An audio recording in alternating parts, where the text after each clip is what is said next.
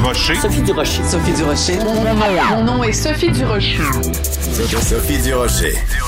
Des opinions éclairantes qui font la différence. Cube Radio. Bonjour tout le monde, bon vendredi, j'espère que vous allez bien. Vous le savez, je suis pour la liberté d'expression, je suis pour euh, le fait que les artistes sur toutes les plateformes auxquelles ils ont droit puissent librement exprimer leurs pensées. Euh, on a le droit par contre de, trouver qu'il y a certaines affaires qui n'ont pas d'allure, on a le droit de le dire, on a le droit de, de, critiquer, ça veut pas dire qu'on demande à ces artistes-là de se taire ou qu'on brime leur liberté d'expression. Je vais vous parler de euh, la comédienne Nadia Essadiki. Euh, quand elle est euh, musicienne, elle travaille sous le nom euh, de plume La Bronze.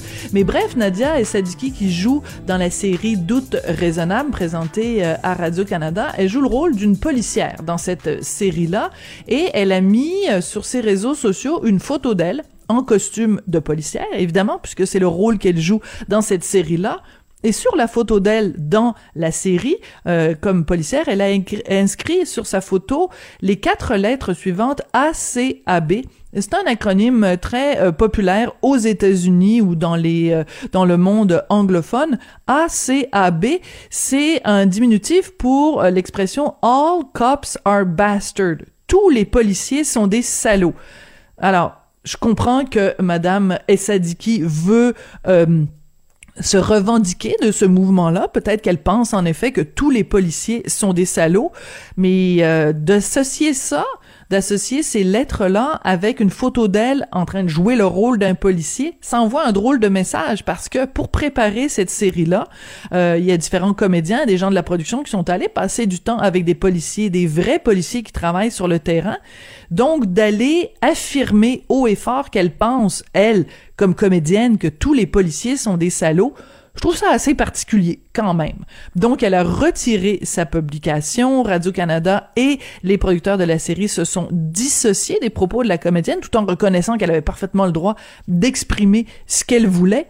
Il reste quand même que, je veux dire, on nous dit, il faut pas faire d'amalgame, il faut pas mettre tout le monde dans le même, euh, dans le même panier, tout le monde. Ce genre d'affirmation-là générale, j'ai toujours un problème avec ça. Comment ça, tous les policiers sont des salauds. C'est comme dire tous les avocats sont des incompétents. C'est comme si moi je disais tous les comédiens ont pas de cerveau, puis tous les comédiennes ont pas de cervelle. Quand j'ai vu cette publication de Nadia Essadiki, j'ai poussé un grand. Ben voyons donc. De la culture aux affaires publiques. Vous écoutez Sophie Durocher. Cube Radio. Vous avez vu le film, le documentaire euh, La parfaite victime, vous êtes peut-être ressorti euh, du visionnement avec l'impression que pour obtenir une condamnation euh, pour un agresseur sexuel au Québec, il fallait se comporter comme une victime parfaite.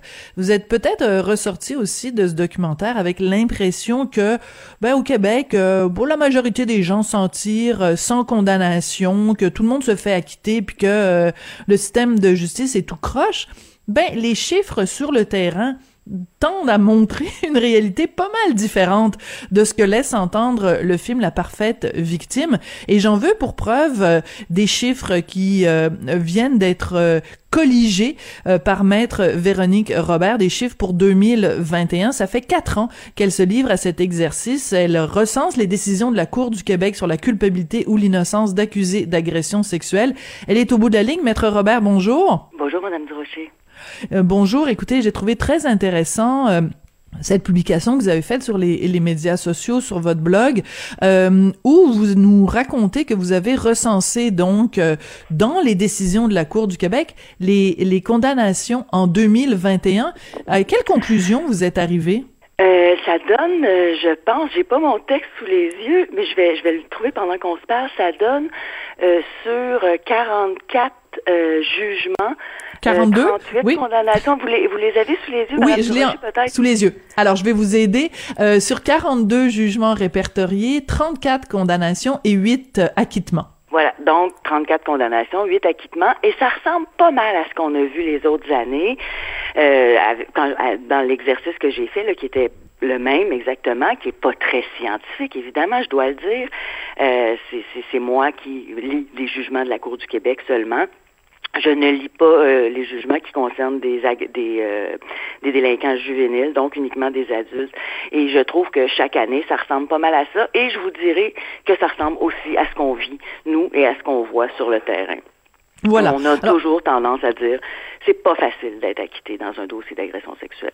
Alors, c'est important cette phrase que vous venez de prononcer. C'est ce qui se vit dans les dans les palais de justice? Alors, euh, l'impression qu'on nous donne là, dans le public depuis la parfaite victime, bien sûr, mais avant aussi, euh, est pas exact. D'accord. Alors, la raison pour laquelle j'ai mentionné le documentaire La parfaite victime, c'est que ce documentaire-là a été fait euh, donc par euh, Monique Néron et Émilie Perrault euh, par les, les, les, suites en fait de l'affaire euh, euh de l'affaire Roson, parce que beaucoup de gens disaient bon ben euh, on a l'impression que pour obtenir une condamnation, il faut avoir un dossier impeccable, il faut se comporter comme comme victime présumée, faut se comme plaignante, il faut se comporter de façon exemplaire exemplaire, faut jamais dire un mot de travers parce que sinon on n'obtiendra pas la condamnation. Ce qui est intéressant dans l'exercice que vous avez fait, c'est que vous êtes allé voir donc chacun des jugements et vous avez extrait de ces jugements-là différentes euh, déclarations de la part euh, du juge et ça tend à démontrer au contraire qu'on ne demande pas aux victimes d'avoir un comportement parfait. C'est ça qui est fascinant. Mais non, pas du tout. Et dans la victime parfaite, les avocats de défense qui ont été interrogés ont donné aussi cette impression-là qui est complètement inexacte. C'est évident qu'une victime, bon, d'abord, si les événements sont produits des années auparavant, c'est évident que la mémoire sera pas parfaite. Si la, la, la plaignante a donné de nombreuses déclarations, c'est évident qu'il va y avoir quelques contradictions.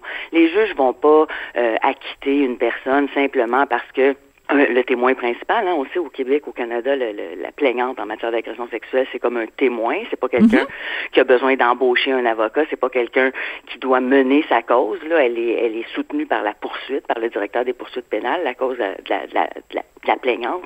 Et cette plaignante-là n'a pas à être parfaite. Et ça n'existe pas. Et vous avez vu peut-être le juge Sébastien Prou de Québec, justement, dit à un moment donné il n'y a pas de témoin ou de témoignage parfait. Alors j'ai trouvé ça un peu euh, ironique parce qu'évidemment son jugement euh, est avant la sortie du film, mais il explique lui en, une simple phrase que c'est pas vrai, qu'on n'a pas de victime parfaite, on n'a pas de témoin parfait dans un dossier.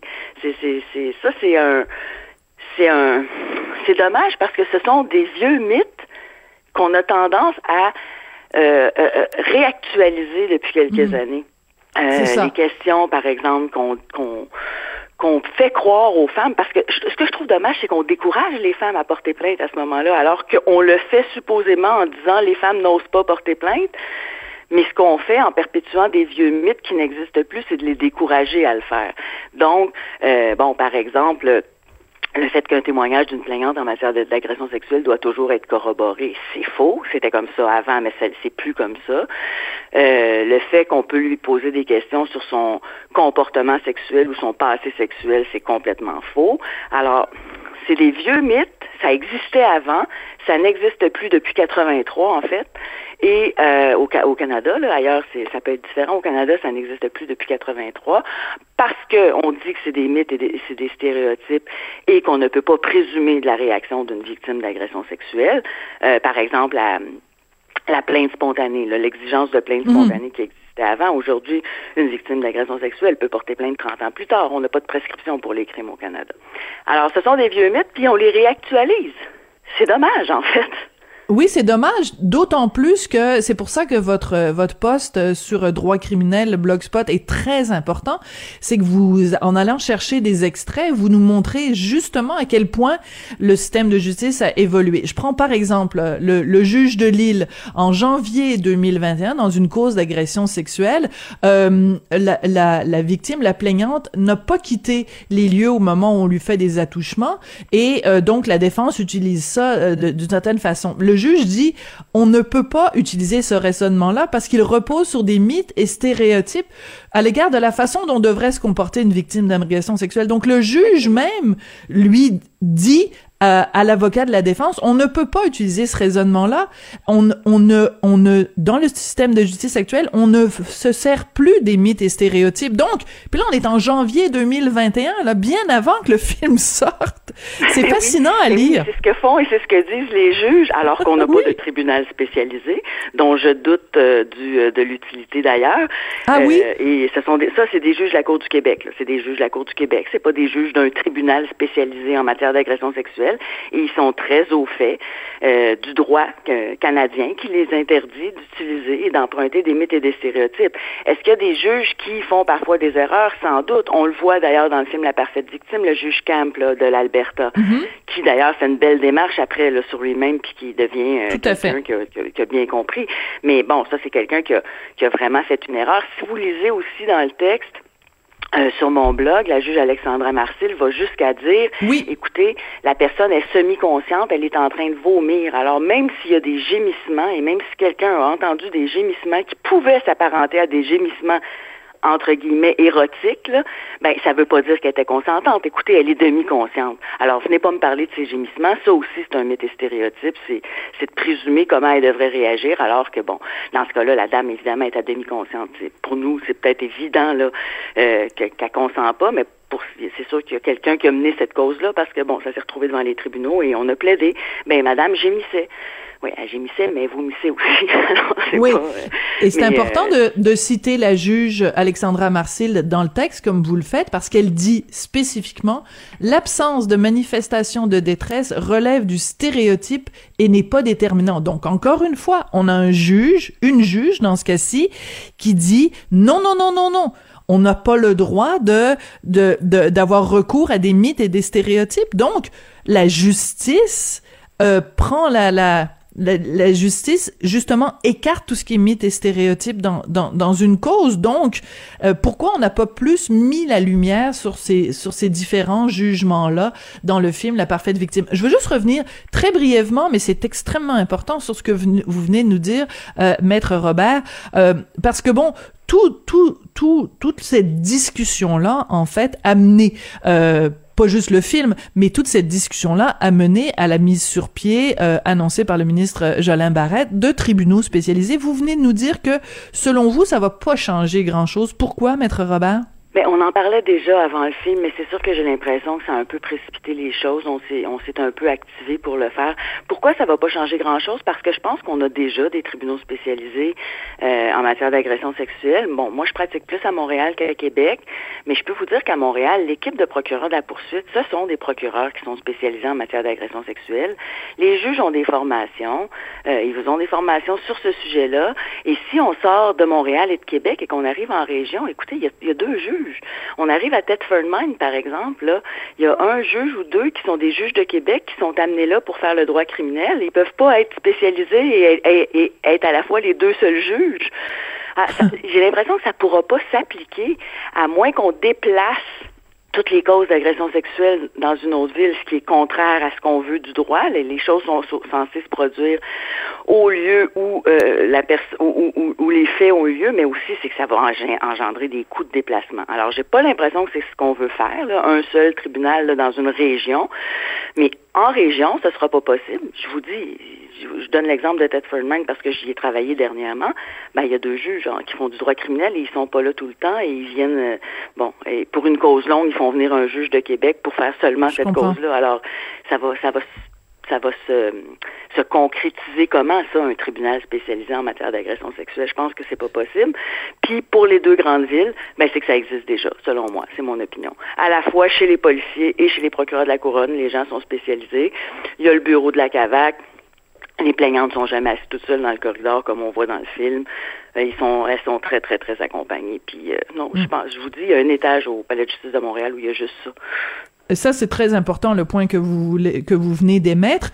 Et surtout, je dirais, au-delà de tout ça, c'est le message qu'on envoie aux, euh, aux plaignants et aux plaignantes, donc aux, aux, aux victimes. Si on n'arrête pas de leur répéter, ça donne rien d'aller voir le système de justice parce que le système de justice prendra pas soin de vous.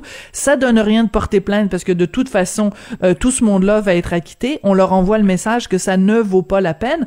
Or, ce que vous démontrez, même si votre méthode n'est pas scientifique, il reste qu'elle est rigoureuse sérieuse et que vous êtes allé voir les jugements et quand on arrive avec euh, les chiffres pour 2021, 42 jugements, 34 condamnations, 8 acquittements, euh, c'est important de prendre connaissance de ces chiffres-là. C'est ce qu'on voit dans la pratique et, et je voudrais rajouter à ce que vous avez dit, on dit aussi aux femmes que leur plainte ne sera pas retenue. Et dans le film, La parfaite victime, bon, je, là, on en parle beaucoup, mais coudon, ça, fait partie de notre actualité, là. Et dans le film, La, la parfaite victime, d'ailleurs, on, on, on, a interviewé une procureure de la Couronne qui s'appelle Nadine Aviernick en lui disant, mais seulement 20% des plaintes sont autorisées, ou 18 ou 17, je me souviens plus, mais c'était dans ces eaux-là. Elle a l'air très surprise, elle a l'air mal à l'aise, elle prend un verre d'eau. Euh, on l'a fait un peu passer pour quelqu'un qui connaît pas son affaire. Euh, alors qu'elle n'était pas prête visiblement à recevoir cette question-là, parce que si elle l'avait été prête, euh, c'est qu'elle aurait consulté ses boss, elle aurait euh, consulté ses collègues, ils auraient fait des recherches et finalement, ils les ont fait, ces recherches-là, et c'est 80% des plaintes qui sont autorisées. Absolument.